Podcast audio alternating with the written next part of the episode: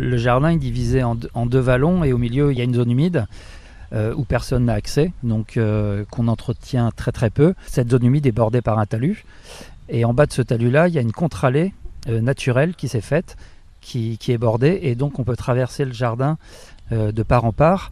Mais on est dans un autre monde dès qu'on rentre dans, ce, dans cette partie-là qui est très sombre, très sous les, sous les arbres. Et ne pas oublier ses bottes parce que nous sommes dans la zone humide.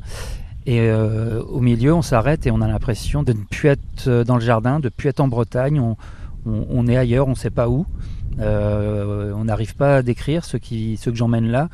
Mais euh, oui, on est où? Il n'y a rien, comme vous disiez. Il n'y a rien à voir, il n'y a rien à faire, mais on, est, on est ailleurs. On est totalement ailleurs. Mais on est bien, Ah, paradoxalement. on est bien, on est très bien. Mhm. C'est un monde parallèle en fait. Oui, c'est un petit monde parallèle. Donc euh, un petit monde parallèle un peu humide, mais euh, un monde parallèle. Et quand vous êtes dans cet endroit-là, où vous allez de temps en temps, euh, les gens passent autour mais ne vous voient pas.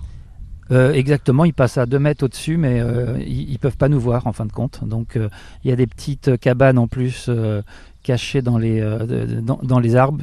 On est totalement à l'abri de- des visiteurs. Est-ce que vous avez prévu de faire évoluer ce lieu-là ou de le laisser, euh, le laisser comme ça non, je pense que je vais le faire évoluer. Je vais le, on va le retravailler un petit peu. Et je sais pas si on le fera pour les visites guidées, mais on voudrait bien euh, en faire quelque chose. Ça fait 15 ans que le jardin existe.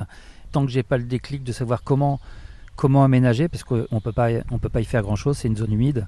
Je travaille dessus depuis 15 ans pour essayer de le faire euh, de le faire euh, admirer des, des visiteurs.